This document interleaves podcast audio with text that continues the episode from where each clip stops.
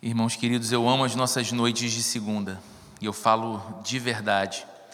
Meu coração ele fica especialmente ansioso, mas uma boa ansiedade, já na tarde do domingo, no início da noite do domingo, quando eu pego novamente o texto de Romanos, que é o, o trecho da Bíblia que nós estamos juntos aqui refletindo a cada segunda e eu vou me deparando com a beleza de tudo que é anunciado aqui, tanto a beleza doutrinária, como aquilo que nos fala de Deus, de Jesus, da obra de Cristo. E o meu coração vai ficando cheio de desejo de chegar logo à noite de segunda para um tempo como esse, porque não, não é apenas a apreciação do que fala a Bíblia, mas todo o contexto que a gente vive num momento como esse. A oração, as canções, o quanto faz sentido para a alma esse encontro com Deus e até mesmo as surpresas ou a imprevisibilidade das noites de segunda é algo que eu amo também, porque há muitos fatores diferentes do domingo, né? A, a, chegada das pessoas é condicionada à sua disponibilidade de trabalho, trânsito, desafios do dia, a férias escolares agora dos filhos que muda a rotina de muita gente mas nós seguimos aqui e para mim é uma alegria a gente poder ter esses encontros acontecendo ininterruptamente a cada noite de segunda e um privilégio que Deus me concede poder pregar a palavra dele que eu amo tanto para a gente que eu também amo tanto nessa igreja tão especial. Eu quero convidar você a abrir a sua Bíblia em Romanos no capítulo 6. Hoje nós avançamos mais um pouquinho na nossa exposição, no nosso exame dessa carta gloriosa, que é a carta que Paulo escreveu aos Romanos. E hoje nós vamos iniciar o capítulo 6, vamos ler do versículo 1 até o versículo 7 apenas nessa noite. Essa carta do apóstolo Paulo aos Romanos, que é para muitos teólogos, para muitos estudiosos da Bíblia, uma espécie de a primeira teologia sistemática que foi escrita em algum momento, porque aqui Paulo não apenas anuncia belamente o evangelho de Jesus, como ele coloca aqui as categorias doutrinárias do Evangelho, da obra uh, expiatória de Cristo, a obra salvadora do Senhor, o sangue derramado, a, a, conexão com a revelação do Antigo Testamento, os aspectos da lei e a graça, o contraste entre lei e graça, e ele vai organizando isso de modo tão maravilhoso, mas é também uma carta, essa carta aos Romanos foi também ao longo da história o trecho da Bíblia que marcou o coração de muita gente que marcou a história da nossa fé. Martinho Lutero tem a experiência de transformação de sua vida e, e de encantamento com Deus, se a gente pode falar assim, lendo Romanos 1,17. E aí a gente não fala de um jovem que estava tentando conhecer Deus, mas de um monge que era professor de teologia. Alguém que já era um religioso, mas não vivia em paz com a sua própria fé se sentia com a alma angustiada porque sempre acreditava que Deus exigia mais do que ele tinha para dar. E quando ele se depara com Romanos 1,17, que diz que o Evangelho revela a justiça de Deus, uma justiça que do início ao fim é pela fé, palavras de Lutero, ele diz que é, é como se os portais celestiais se abrissem para ele, diante dos olhos dele, e ele visse a glória e a beleza da vida cristã, porque ele entendeu que a justiça que o Evangelho revela não é uma justiça que fala o quanto Deus é justo e por isso castiga o pecador, mas é uma justiça que Deus tributa ao pecador por causa da justiça perfeita de Cristo, que fez pelo pecador aquilo que o pecador não podia fazer por si mesmo. Romanos era a carta do Novo Testamento preferida de João Calvino, um teólogo importantíssimo também da história da nossa igreja protestante. Então nós temos o privilégio de caminhar e hoje entrar no capítulo 6, eu te convido a ler a partir do verso 1 até o verso 7. A Bíblia diz assim: Que diremos então? Continuaremos pecando para que a graça aumente? De maneira nenhuma. Nós, os que morremos para o pecado, como podemos continuar vivendo nele? Ou vocês não sabem que todos nós que fomos batizados em Cristo Jesus, fomos batizados em Sua morte? Portanto, fomos sepultados com ele na morte por meio do batismo, a fim de que, assim como Cristo foi ressuscitado dos mortos mediante a glória do Pai, também nós vivamos uma vida nova. Se dessa forma fomos unidos a Ele na semelhança da Sua morte, certamente o seremos também na semelhança da Sua ressurreição pois sabemos que o nosso velho homem foi crucificado com ele para que o corpo do pecado seja destruído, e não mais sejamos escravos do pecado, pois quem morreu foi justificado do pecado. Vamos orar só para pedir mais uma vez a graça do Senhor sobre nós nessa noite. Pai bondoso, nós estamos diante da tua palavra, a revelação que o Senhor deu a maneira pela qual o Senhor decidiu se tornar conhecido, amado, admirado, seguido por nós. Estamos aqui nessa noite, Deus, nesse dia que é o dia do Senhor, o dia que o Senhor fez, dia que o Senhor preparou, o dia que o Senhor nos concedeu oxigênio para respirar, dia que o Senhor nos concedeu livramentos, vida, saúde, condições de estarmos aqui nessa noite, não em outro lugar, não em outra atividade, mas o privilégio de estarmos aqui nesse momento, não apenas com a Bíblia aberta, mas com os corações abertos diante da Bíblia. Senhor, traz o proveito à nossa alma para esse encontro que só o teu Espírito Santo pode produzir através da exposição da tua palavra. Fala conosco, nos transmita a beleza, Deus, do teu caminho, da tua palavra, da tua revelação. Enche o nosso coração de doçura pela obra de Jesus, enche a nossa alma de desejo sincero de andarmos cada vez mais unidos a Cristo, semelhantes a Cristo, refletindo a vida de Jesus, que essa seja a nossa boa ambição diária para a tua glória, Senhor, e para a alegria do nosso coração é que nós oramos em nome de Jesus. Amém. Na parte final do capítulo 5, que era o capítulo que nós estávamos até semana passada, Paulo fala sobre a graça transbordante de Jesus. Se você estava aqui ou se você ouviu, você deve lembrar que Paulo compara Adão e Cristo. O primeiro homem e o segundo homem, o primeiro homem perfeito criado e o segundo homem perfeito que dos céus veio, Jesus, Jesus como sendo o segundo Adão. E Paulo vai desenvolvendo o capítulo falando de toda a realidade de um mundo que é herdeiro da condição pecaminosa de Adão um mundo de homens e mulheres semelhantes a Adão e por isso condenáveis pelos seus próprios pecados. Um mundo onde o pecado só aumenta, ou a expressão que Paulo usa, tão conhecida por nós, onde o pecado era abundante. E aí ele diz: Mas a graça de Deus veio em Cristo, e onde o pecado abundou, a graça superabundou. Outras versões dizem: onde o pecado aumentou, a graça transbordou. A ideia de que quanto mais percebida era a maldade e o pecado no mundo pós-queda, pós-Adão, maior ainda e admirados ficamos percebendo a beleza, o poder e o nível da graça de Deus que redime todas as coisas. E esse é o texto que melhor descreve o capítulo 5 que nós terminamos de refletir na semana passada. Onde abundou o pecado, superabundou a graça de Deus. A graça de Deus através de Cristo. Mas o que Paulo fala ali podia levantar questões, pode ainda hoje levantar questões. Pode levantar questões daqueles que são oportunistas e não têm temor de Deus mas que diante do que fala a Bíblia sobre a graça de Deus que supera o pecado, pode levantar aqui um ponto, mas também pode ser levantada uma questão daquela pessoa que acreditando ter reverência por Deus ou temor de Deus, questione algo. Que questionamentos são esses? Primeiro, se não são as nossas boas obras que nos salvam, porque fica claro no capítulo 5 que os méritos da salvação pertencem a Cristo. Nós estávamos numa condição de pecado inalterável por nós mesmos, e nem mesmo as nossas melhores obras ou os nossos maiores esforços morais não seriam suficientes diante de Deus, porque teríamos ainda o pecado. Apenas Cristo foi este perfeito, que é o nosso perfeito representante a quem estamos unidos. E aí alguém poderia. Ah, maldosamente levantar essa questão. Bem, uma vez que não importam as obras, porque você não é salvo, não é aceito por Deus, não é abençoado por Deus ou não é amado por Deus, porque você faz coisas boas, porque você pratica boas obras, por que fazê-las? Esse poderia ser um primeiro questionamento. E Paulo leva em conta essa questão.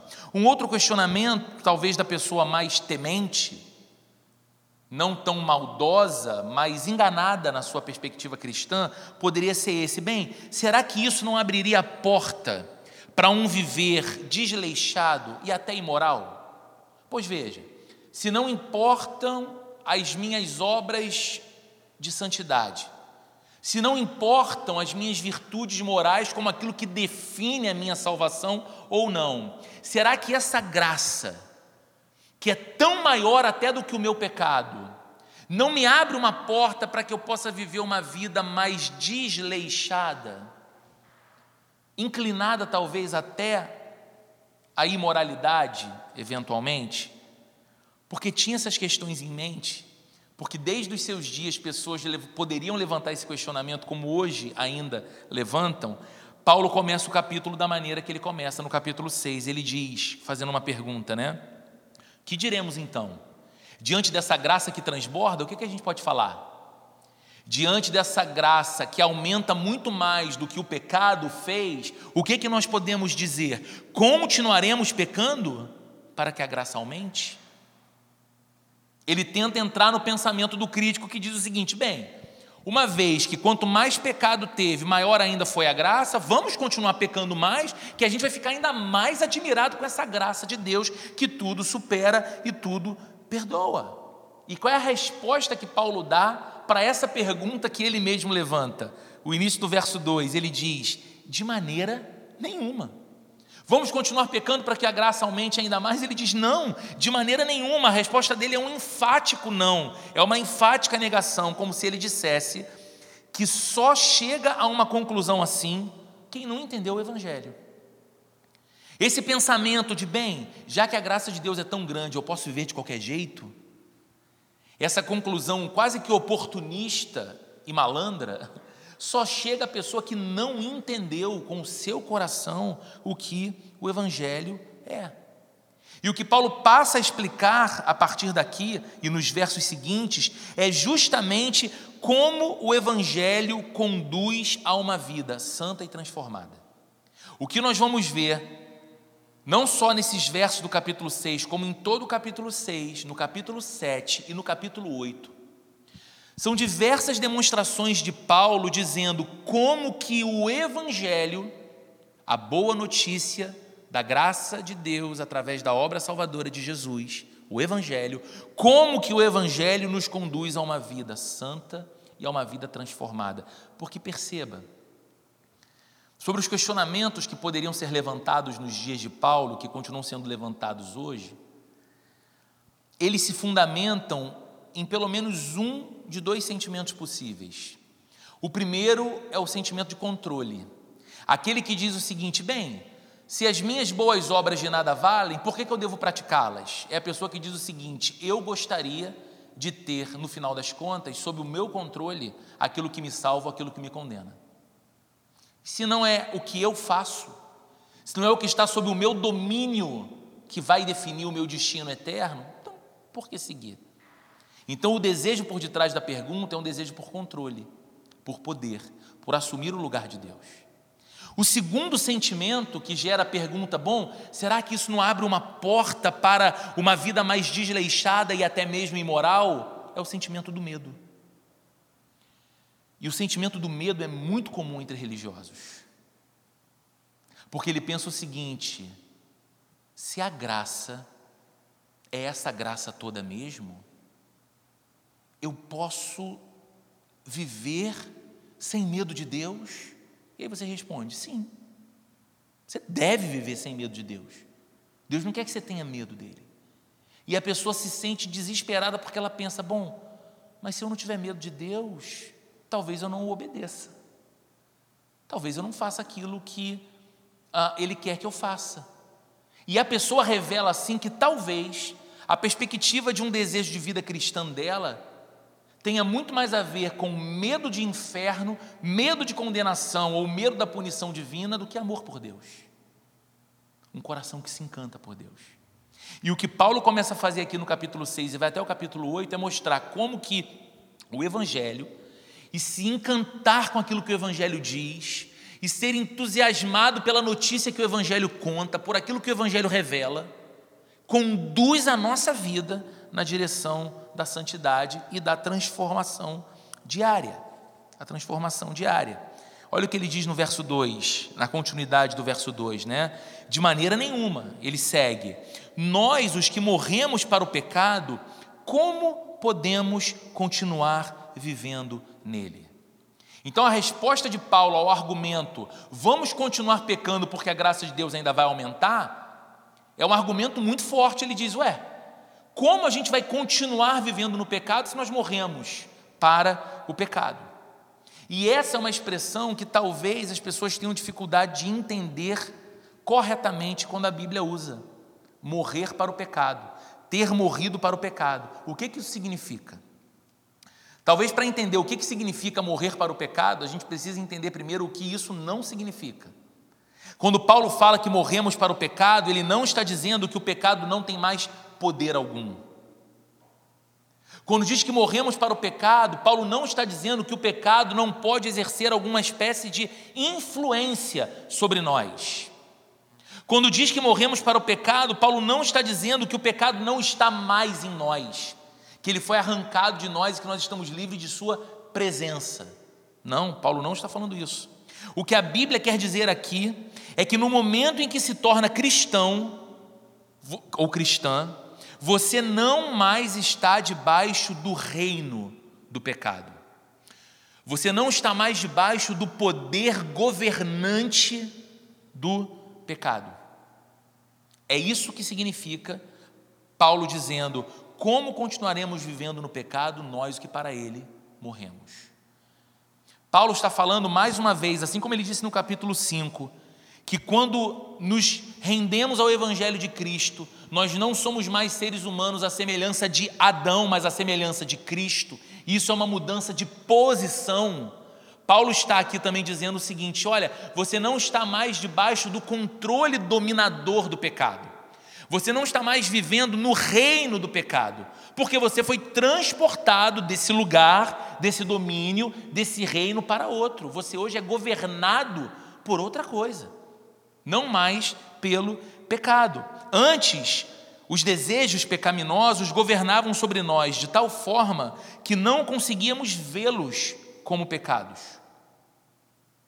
E por isso mesmo não podíamos resistir a eles. O ser humano fora de Cristo, o ser humano longe de Deus, o ser humano em Adão, como vimos na semana passada, estava totalmente debaixo do controle do pecado. De modo que era incapaz, inclusive, de discernir o pecado como pecado, porque pecado era o que ele vivia, era o que ele fazia, era o que ele desejava, era o que ele queria, era o seu protagonismo, a sua autossuficiência e o seu autocontrole sobre a própria vida. Eu não quero ter sobre mim um legislador que diz o que é certo e errado, o que eu devo querer e o que eu devo fazer. Eu quero esse lugar, eu quero esse protagonismo, e assim eu vivo. E dessa forma ele dá o primeiro passo e a primeira manifestação do que o pecado de fato é uma, um desprezo ao Deus Criador, que nos fez e então pode dizer como a nossa vida deve ser, para que vivamos da forma que queremos viver. Essa é a maior manifestação do que o pecado pode significar. Mas agora, diz Paulo, se estamos em Cristo, o pecado não tem mais como nos dominar. Então ele está dizendo: por que, que você vai argumentar que seria interessante a ideia de continuar vivendo em pecado para que a graça que foi abundante ou superabundante continue transbordando cada vez mais. Se o que Cristo fez tirou você do domínio do pecado, tirou você do reino, do poder governante do pecado. Quem está em Cristo não vive mais no pecado. Então perceba, Paulo aqui também não está dizendo o seguinte: agora nós estamos pecando cada vez menos, embora isso é verdade. Mas morrer para o pecado não significa isso, no que Paulo diz aqui no capítulo 6. Paulo não está dizendo que agora nós percebemos que o pecado ele tem se enfraquecido cada vez mais porque nós estamos caminhando ao lado de Jesus. Isso é verdade, mas não é isso que Paulo está dizendo quando usa o termo morremos para o pecado. Ele está falando de algo que aconteceu, não que está acontecendo. O verbo aqui no grego está no auristo, que é uma pessoa do grego que define algo como já ocorrido, como já definido, como já estabelecido. Ele diz: Nós morremos para o pecado. Nós, o que estamos em Cristo, nós que estamos em Cristo, morremos para o pecado. É essa transição mesmo, nós saímos debaixo do seu domínio, debaixo do seu governo. Então, não significa que o pecado não está mais no nosso interior, que nós não temos pecado. Não significa que o pecado não exerce poder ou influência dentro de nós, ele exerce e nós sabemos disso. E sabemos por experiência própria, sabemos bem. Mas o pecado não mais dá a você e a mim, se estamos em Cristo, ordens. Nós não somos regidos, governados por Ele. Ele nos influencia, Ele nos tenta. Nós não desprezamos o seu poder, o seu poder destrutivo e danoso, mas Ele não nos dá ordens.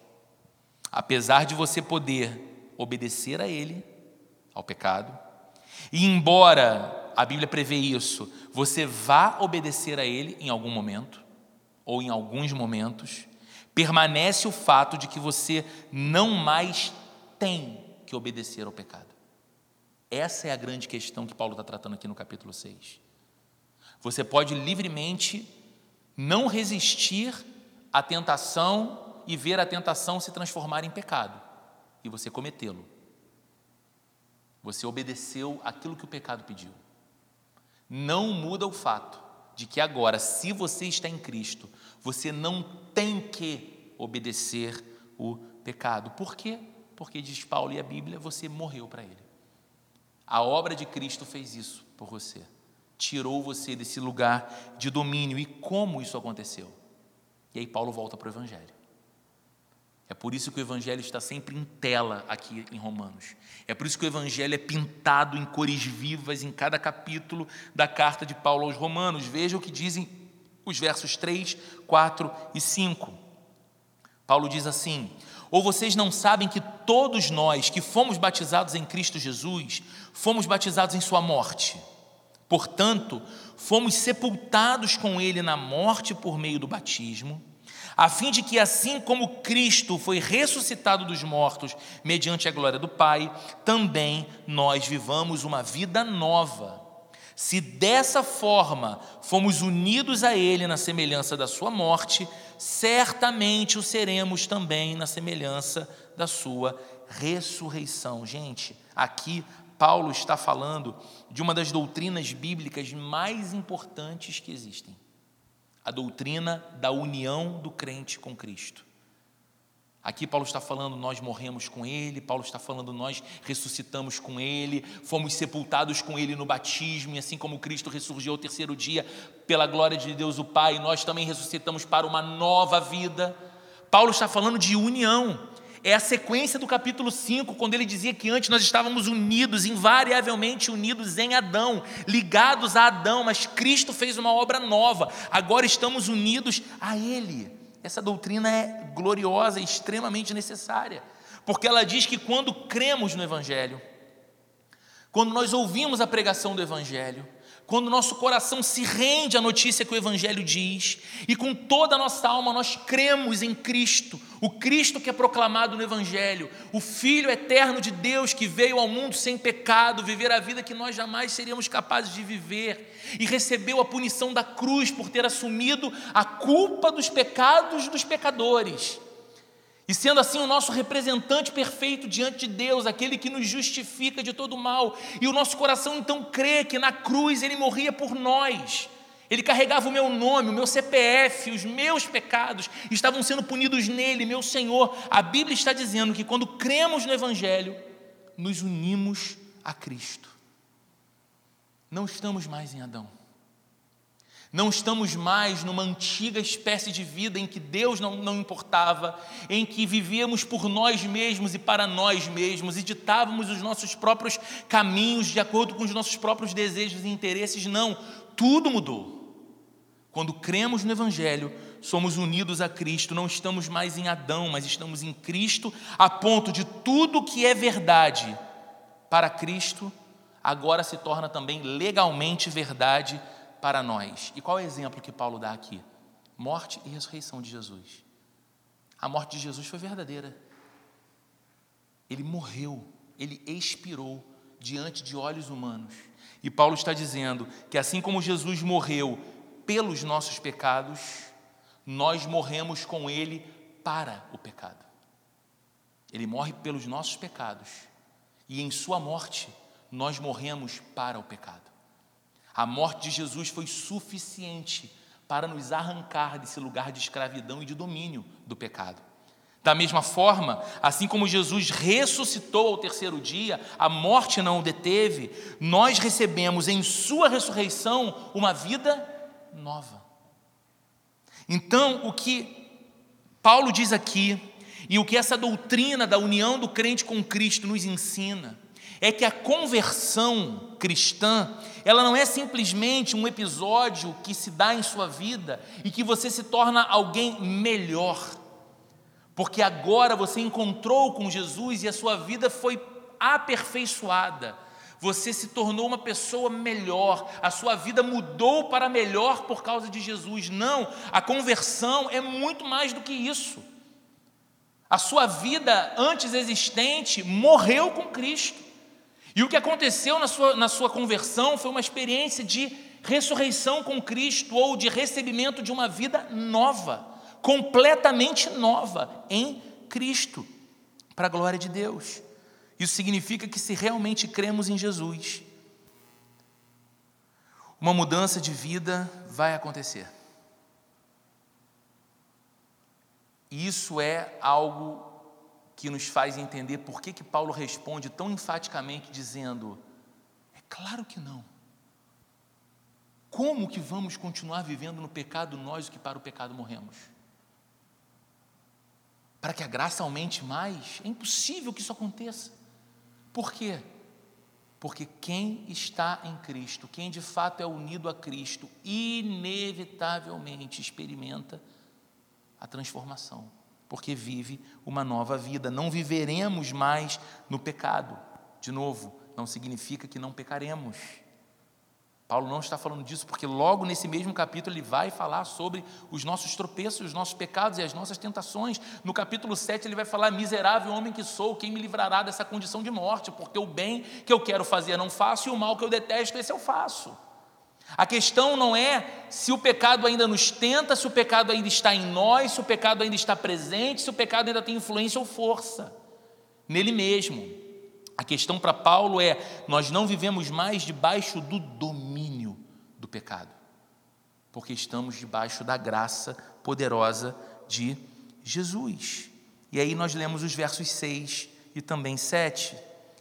Diz assim: Pois sabemos que o nosso velho homem, que é uma expressão que muitos cristãos gostam de usar, muitas vezes sem entender o que isso significa. Quantas vezes você já ouviu alguém, se você tem uma caminhada cristã de muito tempo como eu, você já ouviu alguém em algum momento dizendo o seguinte: ah, e ali na hora que a pessoa falou aquilo, meu velho homem veio e veio todo.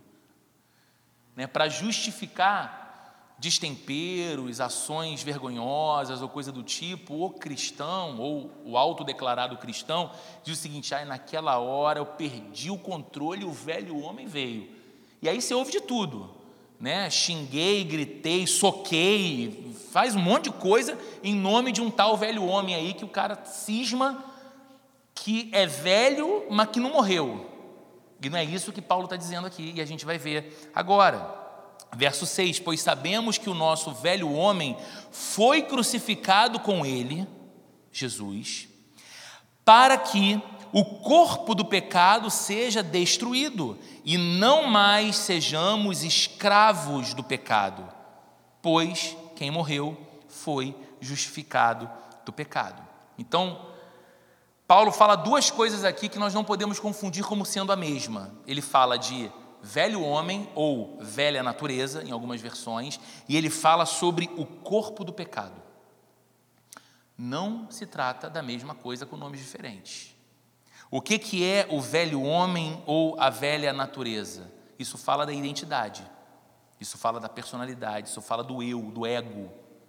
O que Paulo está dizendo aqui é o seguinte: o nosso velho eu, a nossa antiga maneira de conceber a nós mesmos, a vida à nossa volta, Deus e todas as coisas, morreu com Cristo na cruz, foi crucificado com Cristo.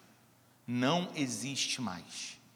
Por isso que essa história de você tentar ressuscitar um velho homem que já deveria estar morto é uma, é uma desculpa esfarrapada para você só perder o, tempero, o, o, o, o controle e o tempero das coisas mesmo. Porque o que a Bíblia está dizendo é o seguinte: esse antigo ego, esse antigo eu, é, essa antiga pessoa indiferente a Deus, vivendo como se fosse ela, o próprio ou ele, o próprio Deus de sua vida, não mais existe porque foi crucificado com Cristo. E ele fala do corpo do pecado. E ele diz que o velho homem foi crucificado com Cristo para que o corpo do pecado seja destruído. O que é o corpo do pecado? É de fato o corpo físico da gente, onde muitas e muitas vezes o pecado se manifesta como ato. Através dos nossos lábios, através dos nossos olhares, através das nossas mãos, através dos nossos pés. Então o que, que Paulo está dizendo? Ele está dizendo o seguinte: olha, Aquela antiga espécie de vida foi crucificada com Jesus e não mais existe, para que o corpo do pecado possa ser enfraquecido, possa não ser mais alimentado e morra por inanição. É isso que Paulo está dizendo. É essa distinção que Paulo está fazendo. O velho homem do cristão está completamente morto.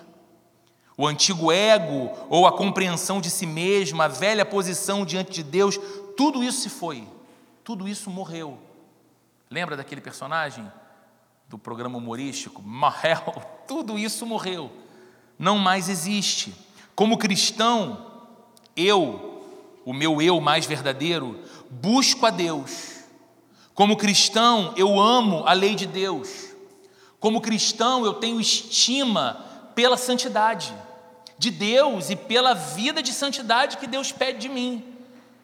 Como cristão, estas coisas fazem sentido para mim. Por quê? Porque uma nova natureza apareceu. Uma nova identidade surgiu, um novo eu em Cristo foi gerado. Em que tudo aquilo que combina com Jesus combina com a minha vida.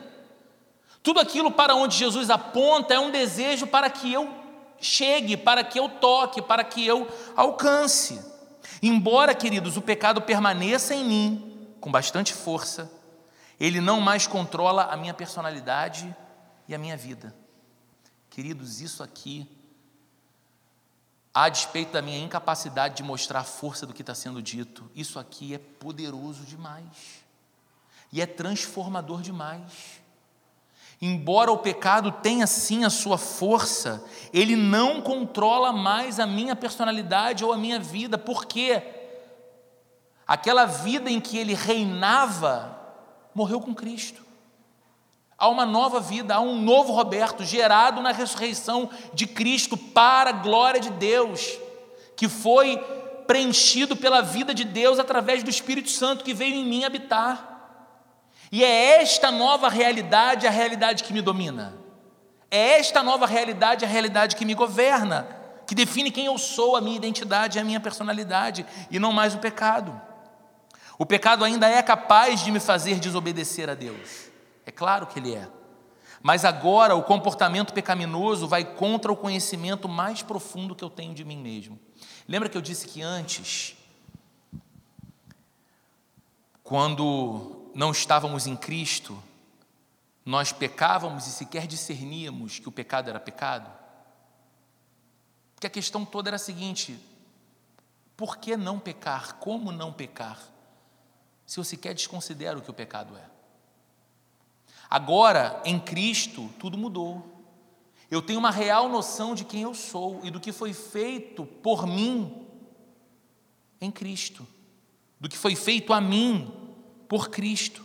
Então, eu ainda posso pecar, eu ainda posso desobedecer à vontade de Deus pecando, mas o comportamento pecaminoso vai contra esse conhecimento mais profundo que eu tenho de mim mesmo. Eu sei que eu fui amado, eu sei que eu sou filho de Deus, eu sei que eu sou alguém que fui alvo de uma graça que não foi lançada a mim pelas minhas virtudes ou pelos meus méritos morais, mas porque Deus decidiu me amar e me querer e derramar esse amor sobre mim. Essa é a minha identidade, esse é o meu valor. Então, o pecado sempre deve causar em mim um sentimento de estranhamento e de tristeza. Pequei, pequei contra o meu Senhor. respondi com desprezo ao mais sublime amor. Respondi com indiferença, respondi com infidelidade, respondi com desobediência àquele ser dulcíssimo que só tem por mim amor. Por isso o pecado me constrange, ou deveria me constranger. Quando um não cristão peca, ele age de acordo com a sua identidade, ele age de acordo com quem ele é. Ele não conhece uma outra vida que não a do pecado. Por que, que ele não pecaria? Mas quando, quando alguém que está unido a Jesus, quando alguém está de fato unido a Jesus, tudo muda. Porque ele mudou. Porque existe um novo eu. Quando o cristão peca, ele entende que age contra a sua identidade. Então, sabe aquela ideia que algumas pessoas têm que ela não está toda incorreta, mas ela não está completa. Ou seja, por que, que eu peco? Eu peco porque eu sou pecador. Não é uma definição? Olha, você peca, peco. Por que, que você peca? Porque eu sou pecador. Mas essa não é a definição toda, se você está em Cristo. Você pode dizer que você é pecador, mas a definição toda é: eu sou um pecador redimido pela graça de Deus através da obra de Jesus. Eu sou um pecador que foi salvo pela graça. Nunca se limita, se você está em Cristo, a nossa definição como quem eu sou. Eu sou um pecador. Sim, eu sou um pecador. Martinho Lutero dizia: pecado é meu nome, pecado é meu sobrenome. Mas isso não é tudo sobre mim, porque Deus não me deixou nessa condição. Antes, Deus olhou para mim com afeto e me alcançou e me redimiu pela obra do seu filho. Então, se eu peco, ou quando eu peco, é porque eu me esqueço quem eu sou. E essa é uma forma mais honesta da gente lidar com os nossos tropeços. Por que, que eu peco? Por que, que eu ainda peco? Não é porque o pecado tem uma força avassaladora que me arrasta para ele apesar de mim. É porque em algum momento da minha caminhada deliberadamente ou não, eu decidi me esquecer de quem eu sou em Deus, do que foi feito por mim em Cristo. Eu me esqueço disso. Então eu saio do meu lugar, da minha nova identidade, da minha vida com Cristo e eu tropeço. Então, para que a gente possa refletir nesses dias que nós teremos pela frente, porque essa é uma uma doutrina que merece muito ser considerada por nós. Uma pergunta: como a sua união com Cristo transforma a sua visão ou pode transformar a sua visão sobre a sua verdadeira identidade? Quem é você?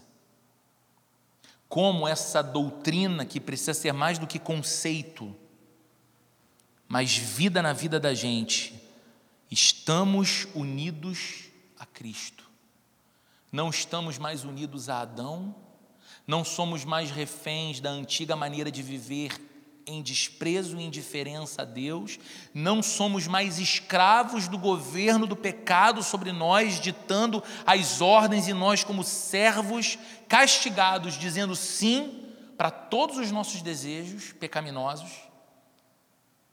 Como o fato de estarmos agora em Cristo, unidos ao Salvador, tendo uma nova vida que foi gerada nele e que é alimentada diariamente por ele. Como isso molda a nossa percepção de nós mesmos, a nossa identidade. Nossa identidade que é testada e que é reforçada diariamente em muitos papéis da vida. Quando no trabalho, o ritmo do mercado, o ritmo do negócio, o ritmo da vida profissional tende a nos convencer de que nós somos aquilo que nós fazemos profissionalmente, nós somos aquilo que o nosso contra-cheque pode dizer de nós, nós somos aquilo que a nossa conta de investimento diz sobre nós, nós somos aquilo que os elogios recebidos dizem sobre nós. Quando lá na selva que é o mercado de trabalho, nós somos desafiados a pensar a nossa identidade a partir destas performances, como saber que nós estamos unidos a Jesus? Recalibra a sua visão sobre você mesmo. que você não é a sua função, você não é a sua conta de investimentos, você não é o reconhecimento ou as críticas que você ouviu ou ouve no ambiente de trabalho, você é um pecador condenável, porém eternamente amado e redimido pela graça de Deus que enviou seu filho ao mundo para salvar você. Como isso molda a maneira como você lida com o seu próprio trabalho. Quando as crises no ambiente da família surgem, como a doutrina da união com Cristo reforça a sua verdadeira identidade, quem você é como um filho de Deus, um discípulo de Jesus no ambiente do lar, com seus pais, com seus filhos, com seu cônjuge, com seus irmãos. Eu penso que se nós dedicarmos um sincero esforço para refletir, e, e uma coisa que falta no nosso tempo, que a vida no Ocidente, e aqui de alguma forma eu tenho uma, uma expressão de boa inveja dos orientais, que apesar do desenvolvimento do progresso tecnológico, parecem estimar mais a vida que é refletida. Parece que meditam mais. Levam a sério esse negócio de sair do olho do furacão e pensar a vida lançando um olhar inteligente de fora para ela. A gente, eu tenho a sensação, que muitas vezes vivemos mais por reflexo do que por reflexão. A gente vai dando os reflexos das coisas que estão acontecendo diariamente e a gente não pensa, não processa. Mas tenta trazer essa verdade que é apresentada na Bíblia como uma doutrina da união do crente com Cristo. Você é um crente, você é alguém que creu em Cristo, você é alguém que colocou a fé para a salvação em seu coração, na pessoa e na obra bendita de Jesus. E a Bíblia garante que por causa disso você é uma nova criatura gerada em Cristo e está inseparavelmente unida, unido com Ele. O quanto pensar nisso com mais frequência pode te ajudar na sua luta contra o pecado ou na sua luta por santidade.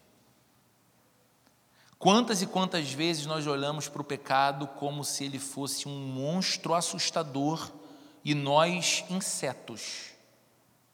Quantas e quantas vezes nós olhamos para o chamado cristão, para a santificação, como algo bonito de se admirar, mas completamente utópico de se viver? Como se a Bíblia nos contasse uma fábula. Deus não mente. Se Cristo nos chamou para essa vida é porque ela é possível nele. O quanto pensar que nós estamos unidos a Jesus e que o pecado não exerce mais domínio sobre nós, pode nos ajudar a diariamente olhar na face do pecado que se apresenta como tentação diante de nós e dizer: não, não é quem eu sou, não é o que vai produzir plenitude, alegria, deleite para o meu coração. Pelo contrário, você me leva para longe da fonte do verdadeiro amor.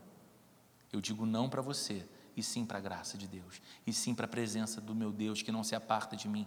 O quanto pensar nisso, não conceitualmente de novo, mas com todo o nosso coração, trazendo para o afeto, pode nos ajudar na luta contra o pecado.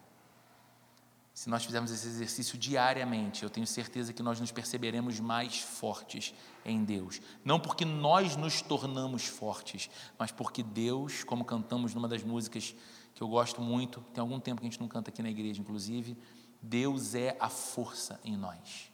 Ele é a força em nós para vencer o mal, para vencer a tentação, para vencer o pecado. Vamos orar? Nós te bendizemos, Senhor, por tua palavra, por aquilo que ela gera no nosso coração, pelos desafios que ela nos impõe mas pelo brilho diante dos nossos olhos também que ela faz acontecer, nos chamando a essa vida ao teu lado, essa vida unida a ti.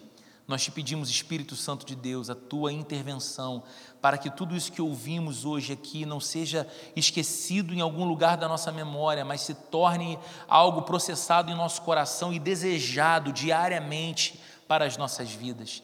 Que o Senhor nos ajude em nossa santificação, que o Senhor nos ajude em nossa luta contra o pecado e que o Senhor nos conceda um coração que se alegra com a glória de estarmos unidos, eternamente unidos, impossível ser separados do Senhor, unidos a Cristo. Em nome de Jesus. Nos abençoe nessa noite, nos leve em paz para os nossos lares. Nós pedimos assim para a tua glória. Amém e amém.